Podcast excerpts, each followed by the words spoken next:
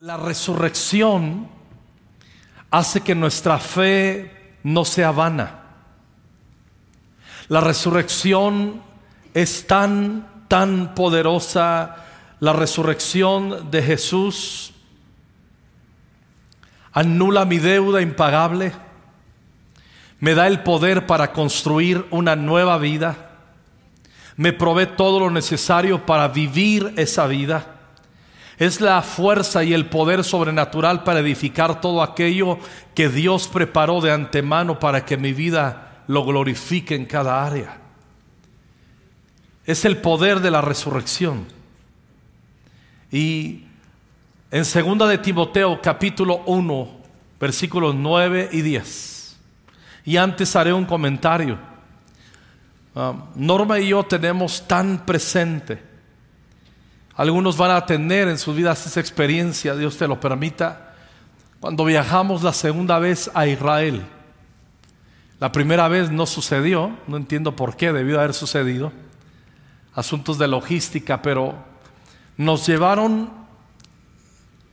a contemplar el Gólgota.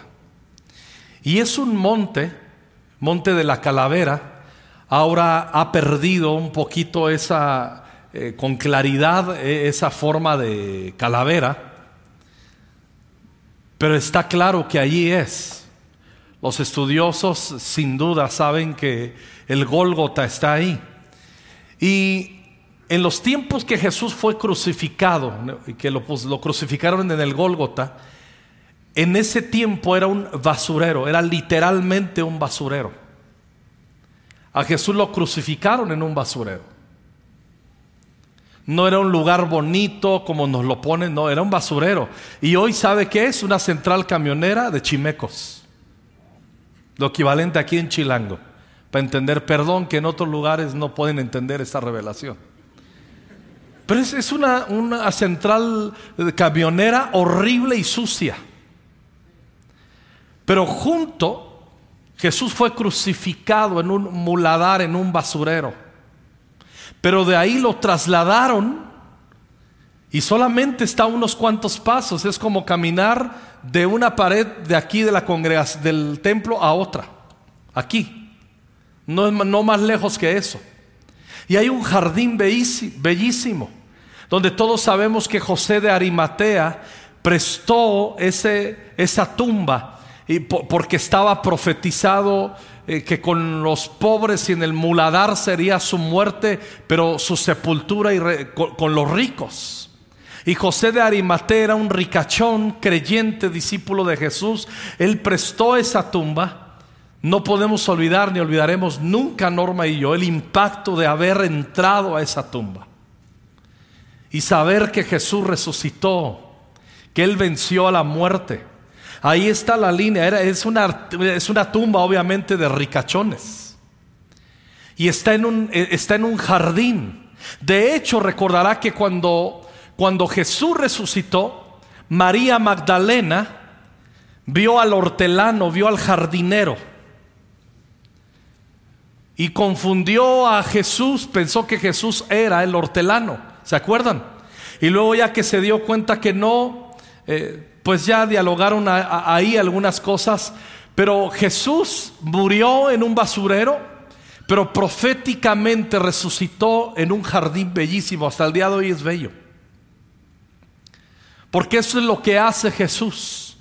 Su muerte nos arranca, su, muerte nos e, e, es, en, en pecado el castigo de nuestra paz cayó sobre él, dice la Biblia. Pero su resurrección proféticamente hace que nosotros de basurero nos hagamos jardines. Ese es el poder de la resurrección. En segunda de Timoteo capítulo 1 versículos 9 y 10. Pues Dios nos salvó y nos llamó para vivir una vida santa, aleluya. No lo hizo porque lo mereciéramos, sino porque ese era su plan desde antes del comienzo del tiempo, para mostrarnos su gracia por medio de Cristo Jesús. Y ahora todo esto es lo que nos es lo que nos lo ha hecho evidente mediante la venida de Cristo Jesús, nuestro Salvador. Escuchen bien, destruyó el poder de la muerte e iluminó el camino a la vida y a la inmortalidad por medio del Evangelio, de la buena noticia. Eso es lo que nos da el Evangelio destruyó el poder de la muerte, iluminó el camino a la vida y la inmortalidad por medio de la buena noticia. Apocalipsis 1, 17 y 18. Estábamos en la adoración y Misa me dice, mientras estamos cantando eh, cantos de resurrección, exaltando la resurrección de Jesús, Misa me dice, me, está llegando este versículo y, me lo compartió Apocalipsis 1.17, cuando Jesús eh, revela el Apocalipsis a, a Juan, ahí en la isla de Patmos. Dice el 17 de Apocalipsis y 18. Cuando lo vi, está hablando el apóstol Juan, caí a sus pies como muerto. Pero él puso la mano derecha sobre mí y me dijo, Qué bello versículo que Jesús ponga su mano derecha sobre nosotros. Y dice, no tengas miedo. Eso es lo que sigue haciendo para tu vida hoy, para mi vida. Yo soy el primero y el último. Escuchen bien. Yo soy, mire lo que cómo se presenta Jesús a Juan y así se presenta hoy a nosotros. Ese es su credencial de presentación. Yo soy el que vive. Estuve muerto. Pero mira, Ahora estoy vivo por siempre y para siempre. Y tengo en mi poder las llaves de la muerte y de la tumba. Eso es lo que celebramos hoy. La resurrección de Jesús y el poder de Jesús sobre la muerte y sobre la tumba. Qué tonto sería que yo creyera y que tú creyeras en la muerte de Jesús y en sus promesas de vida eterna si él hubiera muerto y hubiera sido retenido en una tumba. Sería una fe vana, sería torpe. Nadie ofrecería vida eterna si queda en la tumba para siempre. Jesús resucitó, venció a la muerte, como sabemos, como hemos leído, y ascendió al cielo a prepararnos morada eterna con Él. De hecho, Jesús, hablando con los discípulos, les habló que él habría de adelantarse, dice, voy pues a preparar morada para vosotros, para que en donde yo esté, ustedes también lleguen ahí, estén conmigo. Pero se lo está diciendo a aquellos que todavía no habían muerto. Y le está diciendo, voy a prepararles y ahí nos vemos. Dando a entender Jesús con esto y profetizando que no se trata la fe solamente de creer que morimos con Él, sino que ah, resucitaremos con Él. Y si Cristo resucitó, nosotros resucitamos con Él. De hecho, la, maravillosa ordenanza del bautismo, que hace 15 días entre todas las sedes más de 300 se bautizaron y damos gracias a Dios por tu vida y si estás aquí otra vez, felicidades. Pero el bautismo manifiesta que somos muertos con Cristo y resucitados con Cristo a una nueva vida. La cruz nos ha mostrado su amor, mientras que la resurrección es la demostración de su poder y nuestra herencia para vivir triunfantes. Cuando la resurrección se convierte, escuchen bien, en una revelación para nosotros y para la iglesia, logramos vivir en su poder. Así podemos admirar a Jesús por lo que hizo en la cruz, pero también podemos ser como Jesús y hacer lo que Él hizo. Si Jesús dijo y Jesús nos advirtió, dice, ustedes van a hacer las mismas obras que yo hago y aún mayores, nos dijo a la iglesia. ¿Cómo sucedería esto? A través del poder de la resurrección. La cruz, escuchen muy bien, anula mi deuda impagable, pero la resurrección me da el poder, nos da el poder para construir una nueva vida, habiendo recibido todo lo necesario para ello. La resurrección es la, la fuerza y el poder sobrenatural para edificar la gran vida que Dios determinó para todos nosotros. Tenemos que entender, escuchen muy bien, no quiero llamarle un fallo, creo que cometería un error. No encuentro la palabra, pero voy para allá. Usted me va a entender, una vez lo diga. Nos hemos concentrado, y bien, y es correcto, nos hemos concentrado en exaltar la muerte de Cristo.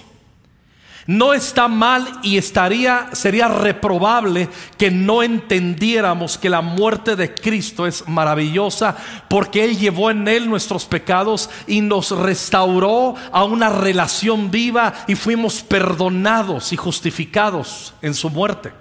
¿Me explico? Pero a veces nos perdemos y no destacamos cual la muerte, su resurrección. Es como si usted tuviera dos hijos. Imagínese que le nacen mellizos. Le nacen unos gemelos y usted dice, ¿a quién escojo? ¿A melón o a sandía para criar? Salieron, están conectados. Usted no, ¿alguien tiene gemelos aquí? Levante su mano. ¿O trillizos? Usted tiene, ustedes tienen gemelos. Cuates. Cuando, hermana, cuando nacieron los cuates, usted no dijo, hijo, ¿a cuál le dedico? ¿A cuál de los dos? ¿Cómo se llaman sus cuates? Mari no su nombre nada más, Mari Mari y José Luis. Usted dijo, ¿a quién le dedico? ¿A José Luis o a Mari? Y usted se echó un volado y decidió con quién, ¿verdad que no? Con los dos. Igual nosotros tenemos que poner mucho nuestro corazón y entender ¿Qué nos da la muerte de Cristo y qué nos provee su resurrección?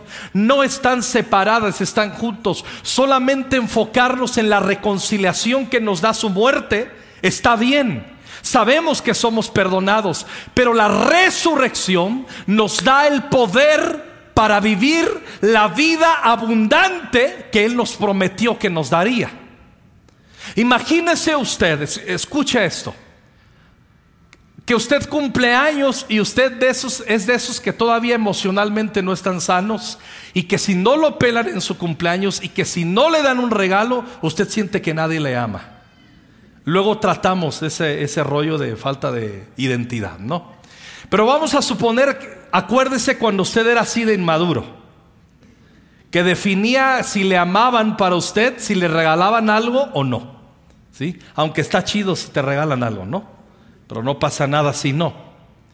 Al último, por eso yo cuando Norma cumpleaños le digo, no, sé, no te soy yo mejor que todos los regalos de Amazon. Y ella me dice, sí, mi amor, y ya no le regalo mucho. Qué tonto. Y usted cumple años y pasa una semana, dos semanas, y usted está bien súper resentido, diciendo, es que no me aman, es que cumplí años, no me felicitaron, no me dieron regalo y todo eso. Y resulta que en los días que usted cumplió años, le tocaban a su puerta y decían, Amazon, Mercado Libre. y le tocaban y usted recibió o sus familiares recibieron unas cajas que están en su cuarto y usted está llorando porque dice que nadie le expresó el amor. Y usted se sienta en las cajas de Amazon y de Mercado Libre y usted dice nadie me mandó un regalo. ¿Cuál es el problema? Que usted nunca abrió la caja para ver lo que había allá adentro. Escuche bien, Satanás buscará la manera que nadie se reconcilie con Dios. Buscará la manera, la voluntad de Dios es que nadie se pierda, dice la palabra, sino que todos procedan al arrepentimiento para salvación y vida eterna, encontrando que Jesús perdona pecados y que Él murió por nosotros. Cuando Satanás no puede evitar eso, como ya no lo evitó en la mayoría de los que estamos aquí, porque hemos creído que Jesús es Salvador y Señor de nuestras vidas. Amén. Alguien ha creído que Jesús es su Salvador y su Señor. Alguien lo aplaude, alguien lo confiesa, alguien lo celebra. Claro, yo celebro contigo. Pero lo que sí buscará Satanás es que solamente seamos cristianos reconciliados con Dios, pero sin el poder de la resurrección. que solamente nos quedemos con el regalo sin abrirlo. Y creemos que el regalo es solamente la vida eterna. No, el regalo es poder para vencer en nuestro día a día. El poder de la resurrección. El Espíritu Santo es sinónimo absolutamente de resurrección. La facultad que nos da el Espíritu Santo es vivificarnos. La Biblia habla de espíritu vivificante. Aquel mismo que resucitó, el mismo espíritu que resucitó a Jesús entre los muertos, dice, Él vivificará nuestros cuerpos mortales. El Espíritu Santo es el Espíritu de resurrección. El mismo autor de la resurrección de Jesús es el mismo Espíritu que vive en ti, que vive en mí. Entonces, ¿de qué sirve estar salvos esperando que Cristo venga por nosotros, que muramos y tengamos vida eterna? Y yo me acuerdo, me voy con Él, me voy con Él, yo no me quedo me voy con él. Y se cantaban y se magnificaban, ya me rescató Cristo, ya me quiero ir al cielo. Yo me acuerdo cuando era niño, e-, esa era, esa era la perspectiva. Pero cuando entendemos el poder de la resurrección, Sabemos que somos salvos y lo agradecemos. Sabemos que nuestro nombre está escrito en el libro de la vida, pero queremos, mientras vivimos aquí, vivir en el poder de la resurrección. Esto implica transformación. Esto hace que nosotros seamos renovados en nuestra manera de vivir y entonces también vamos a convertirnos en una bendición para los demás. La resurrección de Cristo, les decía, ese poder sobrenatural en nosotros nos permite edificar una gran vida. Juan 5, 24 y 28. Dice así, Vamos a leer el 24. Les aseguro, dice Jesús, que todo el que preste atención a lo que le digo y crea en Dios, o sea, fe, que fue quien me envió, tendrá vida eterna. Aunque antes haya vivido alejado de Dios, ya no será condenado, pues habrá recibido la vida eterna. Una cosa es cierta, escuchen lo que dice el Maestro Jesús, nuestro Maestro. Una cosa es cierta, ahora es cuando los que viven alejados de Dios, o sea, muertos espiritualmente, como dice Efesios, muertos en nuestros delitos y pecados. En la versión 60 dice muertos, aquí dice alejados de Dios, me oirán a mí, los muertos espirituales, que yo soy su hijo, o sea, que yo soy el Mesías si me obedecen, está diciendo Jesús, tendrán la vida eterna. Aquí está hablando de la resurrección, no física, con cuerpos glorificados que habremos de experimentar los que creemos en Jesús. Aquí está hablando de pasar de muerte a vida espiritual. Al creer en Jesús, nosotros que estábamos, como les cité Efesios 1, muertos en nuestros delitos y pecados, ahora somos salvos por la gracia de Dios, por la fe en el sacrificio del Hijo de Dios en la cruz, creyendo que Él murió por nosotros. Ah, pero el 26. Porque Dios, mi Padre, tiene el poder para dar la vida y a mí me ha dado, dice Jesús, ese poder. También me ha dado autoridad para juzgar, pues yo soy el Hijo del Hombre. 28. No se sorprendan de lo que les digo, está hablando Jesús, porque va a llegar el momento en que los muertos, aquí ya habla de los muertos físicos, los versículos ante, el versículo anterior hablaba de muertos espirituales que si oyen, obedecen, tienen vida eterna. Es creer el evangelio, creer que él murió en la cruz por nosotros, pero aquí ya no está hablando de esa resurrección. Aquí ya está hablando, dice, no se sorprendan de lo que les digo, porque va a llegar el momento en que los muertos oirán mi voz y saldrán de sus tumbas. Entonces los que hicieron lo bueno volverán a vivir y estarán con Dios para siempre, pero los que hicieron lo malo volverán a vivir para ser castigados. Habla que todo ser humano, después de morir la muerte física, todo ser humano de toda época va a resucitar. Pero unos para ser lanzados a la muerte eterna y los que creemos en Jesús para ser retenidos eternamente para vivir con el Señor y alabarle y glorificarle por los siglos de los siglos. Para vivir en la morada de Dios que Él prometió. Y eso va a suceder en la resurrección. Usted no quiere resucitar para muerte eterna. Nosotros resucitaremos para vida eterna. Y esa es la confianza que tenemos. Imagínese pensar que Jesús murió y que estuviéramos adorando a Jesús, honramos su muerte, honramos su memoria, pero nunca tuviéramos herramientas eh, eh, fieles, no herramientas, testigos fieles, que es la palabra e históricamente comprobada su resurrección. Qué triste sería. Sería lo mismo ser budistas o musulmanes, que siguen la voz y que honran a sus líderes que les proveyeron algo en sus vidas para mejorar sus vidas, pero que nunca les pudieron prometer eternidad porque no son dioses y quedaron muertos y solo se convierte en una tendencia y una religión, pero nosotros resucitaremos con Jesús, porque Él resucitó, yo también, Él es la primicia. Él es la primicia de la resurrección, dice la escritura. Ay hermanos, habla tanto la Biblia de la resurrección.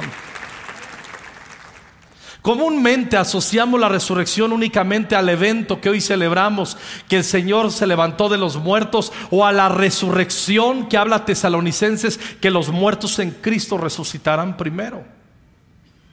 Eso está bien. Pero el Señor nos quiere hacer entender que ese mismo espíritu de resurrección es para aquí, es para ahora. Dios desea que descubramos que ya está vigente ese poder en el día a día. Conozco a muchos, pastoreo por 32 años. Conozco mi vida y mi andar en el Señor. Hace ocho días estábamos, nos invitaron al 40 aniversario de la Iglesia Vida Abundante en Parral, una iglesia maravillosa una iglesia de las más o la más influyente en esta nación de los pastores Bremer, un ejemplo a seguir sus vidas y su congregación. Y era inevitable que el pastor contara en una pequeña cápsula su encuentro con Jesús y su conversión. Y como si se están celebrando 40 años de aniversario, pues por lo menos se tiene que saber cómo el pastor comenzó su vida con Jesús. Y él al dar ese testimonio, él habló, escuchen bien, el pastor Enrique Bremer cuando estaba marihuano. Él era un niño, o sea, hello, pero bien marihuanísimo y estaba cruzadote marihuano leyendo la Biblia y el poder de la palabra se revela, Jesús se revela a él, recibe una llamada de una amiga, le dice, te estás encontrando con Jesús, le hace un, le ayuda a hacer una oración y una confesión para vida y desde ese momento nunca más hasta el día de hoy ha vuelto a tomar droga y a probar droga su vida se ha ido santificando, modificando a grado tal que su nombre con su iglesia que están cambiando literalmente el mundo. Pero ¿cómo sucedió? Porque Él permitió que el espíritu de resurrección obrara en Él. Por eso mire, cuando yo escucho así, pues yo tengo a Cristo, pastor, y ahí la llevo poco a poco. Ya me fumo nomás una cajetilla y eran cinco a Cristo la gloria. ¿Perdón? No antes era ron, hermano. Si doy testimonio que era ron y que era tequila y yo me metía de todo. Pero ahora voy mejorando. Solamente es un six diario. A Cristo la gloria. ¿Sí me voy explicando? ¿Por qué vivimos así?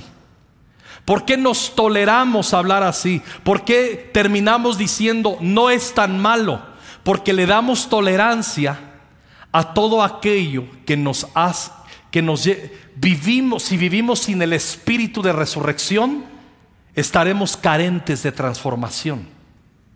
Y entonces, al no ser transformados, nos vamos a inventar una doctrina de ampliar nuestros márgenes de cómo vivir y qué es bueno y qué es malo. Quien no experimenta una vida de resurrección, se fabrica su, se diseña su propia historia de cómo desarrollar su evangelio. Y te vas a encontrar con tres, cuatro que son iguales de derrotados, miserables e ignorantes del espíritu de resurrección. Y va a decir, este vato me entiende. Este vato me entiende. No es tan malo chupar. ¿Sí me, me agarra la onda? ¿Por qué muchos de nuestros jóvenes de repente, o algunos hermanos o algunos grupos conexión, por qué de repente ya cuando termina el grupo conexión y se van y se quedan tres que son maduros en su fe y se empiezan a chelear y ¿por qué? ¿Porque son maduros? No, al contrario, porque son ignorantes del poder de resurrección. Y su carencia de evidencia de poder de resurrección que no pueden abandonar les lleva a ampliar sus márgenes. Eso es vivir en engaño. ¿Me estoy explicando o no? ¿Me estoy explicando o no? ¿Y qué quiere Jesús? ¿Qué espera Jesús? Que experimentemos el poder de resurrección, que nos va renovando, que nos va cambiando, que nos va transformando. El espíritu que resucitó a Jesús de entre los muertos también trae vida a un matrimonio moribundo. El espíritu de resurrección da propósito a hijos que se han descarriado y también el espíritu de resurrección arranca la improductividad en cualquier ámbito de la vida.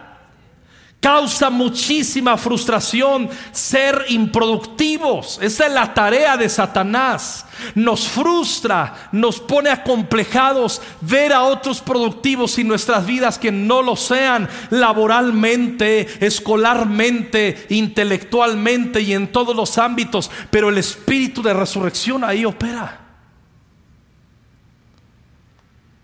Había un apóstol a lo mejor te acuerdas, Misa, tu papá hablaba de él cuando era niño, del, apóstol Chemita, del hermano Chemita en Guatemala. Yo llegué a escuchar de él. Un hombre indígena que recibió el Evangelio, entendió el poder de la resurrección y fundó más de 300 iglesias sin saber leer ni escribir. Lo que aprendió a leer, lo aprendió a leer una vez que conoció a Jesús. ¿Y cómo es que tenía doctores? ¿Cómo es que tenía senadores? ¿Cómo es que tenía políticos? Él, un hombre ignorante, quizás no, no, no tan completo académicamente, que admiraba a la gente en él, el poder de resurrección que operaba. ¿Qué es lo que va a ver la gente en la iglesia? A la gente, estamos viviendo tiempos que queremos convencerles a la gente allá afuera que se conviertan porque ven todo más nice, porque es, eso, eso no convierte a la gente. Eso de momento van a decir, ah, qué chido. Pero eso no transforma corazones. ¿Por qué tiene tanto éxito? Una ideología aún sobre gente que dice que es cristiana. ¿Por qué tiene tanto poder un populismo? ¿Por qué tiene tanto poder una ideología del feminismo? ¿Por qué tiene tanto poder todas esas ideologías sobre gente que somos discípulos de Jesús? Es muy sencillo. ¿Por qué? Porque solamente nos hemos quedado agradeciendo la salvación, pero al no entender que la resurrección hace que la vida del reino se manifieste en nosotros, buscamos nosotros mismos, al no operar el espíritu de resurrección en nosotros, nunca nos sentiremos plenos en Cristo. Entonces, ¿qué hacemos? Volteamos a ver una ideología y hasta dudamos del poder de la palabra. Bueno, hasta dudan unos del poder de la palabra.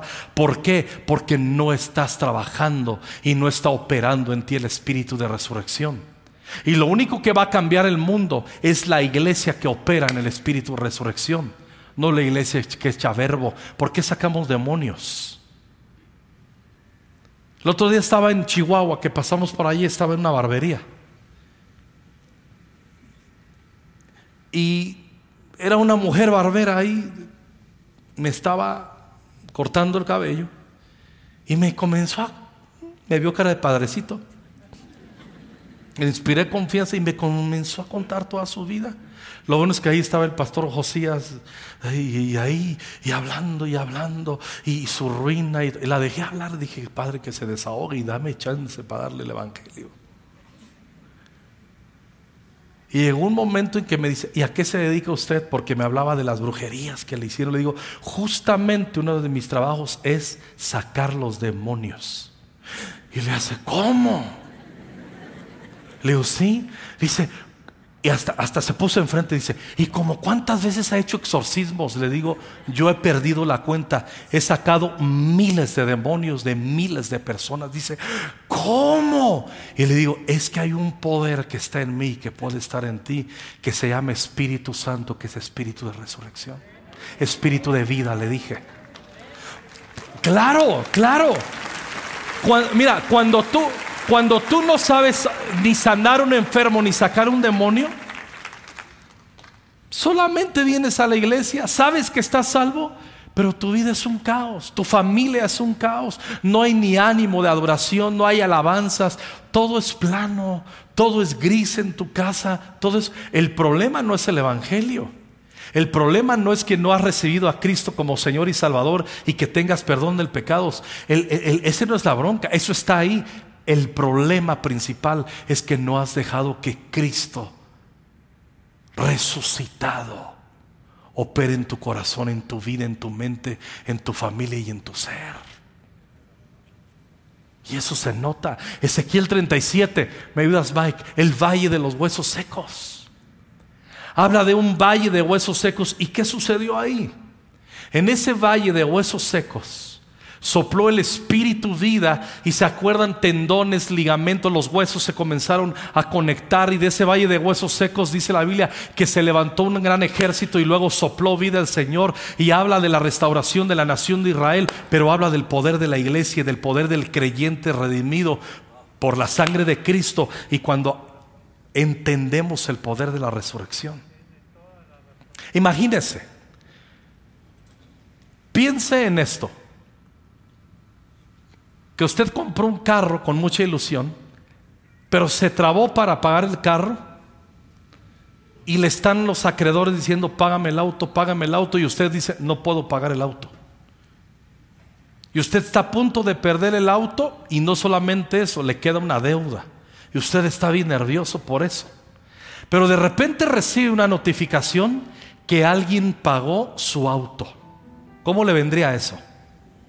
¿Cómo le vendría? Muy bien. Y usted dice, gracias. Pero ese alguien dejó una instrucción.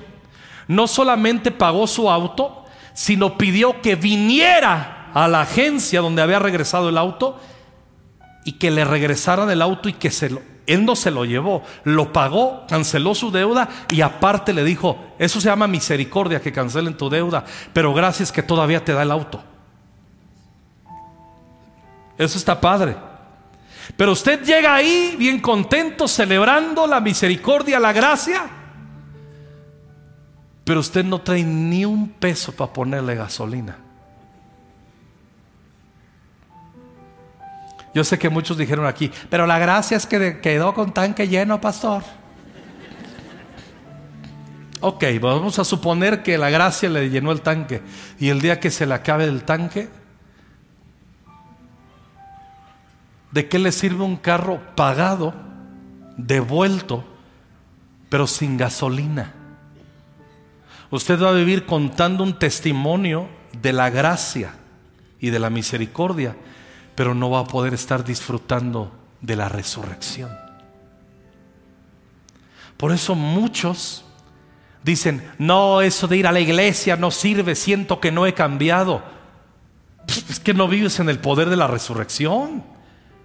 Por eso usted se ha atorado 20 años siendo el mismo gruñón, la misma chismosa, el mismo cínico, el mismo aguado, sin poder espiritual para transformar entre el ambiente de su casa y de los que están alrededor de usted, porque no hay poder de resurrección en su vida. Y cuando hay poder de resurrección en nuestra vida, primero Él nos santifica, nos perfecciona, nos transforma. Y cuando menos nos damos cuenta, nos convertimos hasta en una bendición para otros. A usted dice, ay, siento de repente que soy una bendición para otros, para otras personas. Claro. No es el en sí tú, es el espíritu de resurrección, es Cristo vivo que brota de tu vida y de tu corazón. Das un consejo de sabiduría, impone las manos y sale un enfermo, das palabras al cansado. Se sienten bendecidos de escuchar tu consejo, se sienten seguros con tu compañía. Saben que eres una bendición. ¿Por qué? Porque tienen, ay, porque tienen mucho tiempo en la iglesia. No, yo conozco a muchos que tienen tiempo en la iglesia y no opera el espíritu de resurrección en sus vidas. Siguen siendo los mismos problemáticos, los mismos chismosos, los mismos sensuales, los mismos cínicos. no hay una transformación. ¿Aman al Señor? Sí. ¿Están transformados por el que aman? No. Porque podemos amar a Dios sin ser transformados por Él. No es lo que Él quiere, porque Él quiere transformarnos. Y es donde viene el espíritu de resurrección. Dios quiere cambiar el ambiente de nuestro alrededor, de nuestras casas. Espíritu de resurrección trae a escena otra vez los propósitos de Dios que hemos permitido que queden enterrados en sepulcros. Esto implica por igual en las familias, en la ciudad, en la nación, en las congregaciones locales, en el cuerpo universal de Cristo. En el Salmo 85, 6, no volverás a darnos vida para que tu pueblo se regocije en ti. Muéstranos, oh Señor, tu misericordia y danos tu salvación. Le está diciendo, Señor, al pueblo, a tu pueblo, danos vida para regocijarnos en ti. ¿Cuál es la evidencia de un espíritu de resurrección vigente en nuestro corazón? Que alabamos. O sea, no le estoy diciendo con esto para que se ponga a observar, mira ese hermano trae espíritu de huesos secos. No, no, no, no, no, no, no, no. Ocúpese de usted y de su familia. Porque a veces hoy estamos celebrando y, muchos de ustedes, miren, no, ayer que ganó el América, ¡eh, ganó! ¿Somos de qué? Y se ponen bien soberbios, como siempre. Pero llegan a la iglesia y están las canciones y estamos cantando aleluya que Jesús resucitó y ustedes.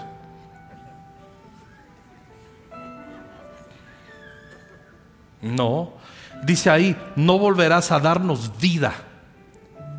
Si tú nos das vida, dice, nos vamos a regocijar otra vez en ti. Cuando tú no tienes una expresión de alabanza, tú no estás operando en un espíritu de resurrección.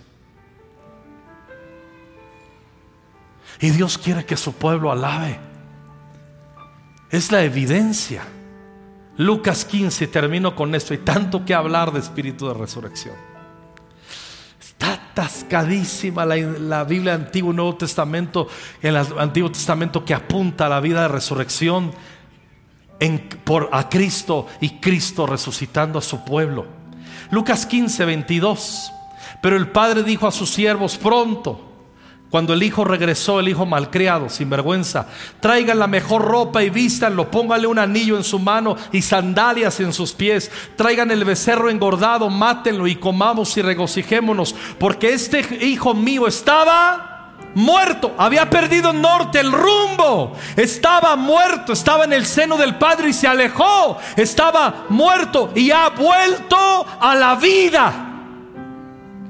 Espíritu de resurrección vino en él. ¿Cuándo opera el espíritu de resurrección en este muchacho? Cuando volvió en sí, cuando dijo, Qué tonto he sido, me he alejado de la casa del Padre. Y dijo, voy a regresar a la casa del Padre. Y en la casa del Padre encontró consuelo. En la casa del Padre volvió a operar la resurrección en él. Y dice, mi hijo estaba muerto y ha vuelto a la vida, estaba perdido y es hallado. Y comenzaron a qué?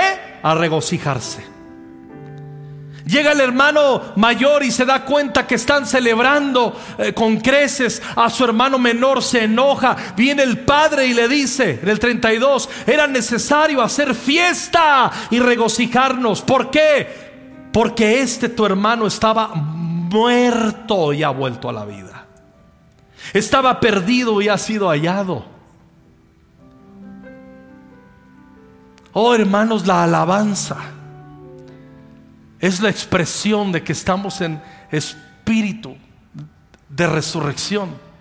Muchos de ustedes se la pasan solamente escuchando pura música que no alaba a Dios, pura música que alimenta, que les pone otra capa de tierra en su tumba, que no les edifica que no les levanta, que no les vivifica. Y en el momento en el que, en el que dicen los papás, las mamás o alguien aquí, ya estuvo, está bien, está muy buena esa música, pero vamos a alabar al Señor. Ay, religioso, ay, religiosa. No, no, no, religioso. Se está dando cuenta que te estás, vives en una sepultura, no puedes alabar, no y eso sí, estás cantando eh, lo que sea y y hasta bailando, pero nomás ponen una alabanza y, mm, porque no hay vida en ti. Porque no opera el espíritu de resurrección en ti.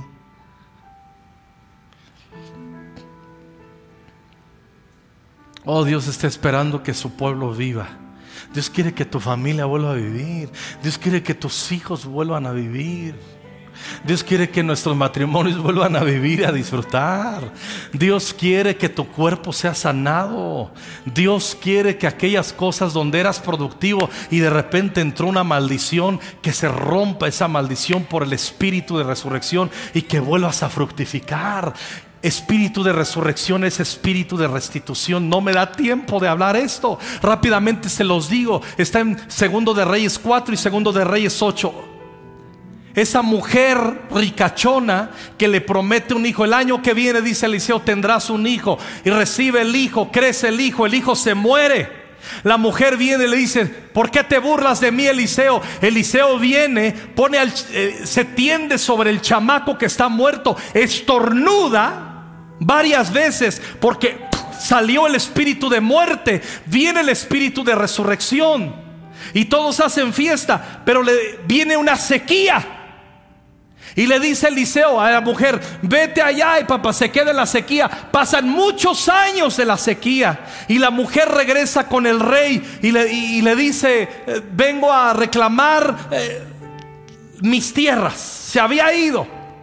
Y le dice el siervo del rey, aquí está la mujer a cuyo Eliseo hizo vivir. Y dice, cuéntame. Y dice, sí, es que yo no podía tener hijos, después tuve un hijo, se murió y lo resucitó. Dice, ¿de veras? Dice, de hecho aquí está el muchacho. Y dice, a ver muchacho, cuéntame. Pues dice, mamá, yo no me acuerdo cuando me morí, pero sí me morí y resucité. Y me resucitó y, nomás estaba estornudando. Y, y le dice el rey, regrésenle todas sus tierras que perdió.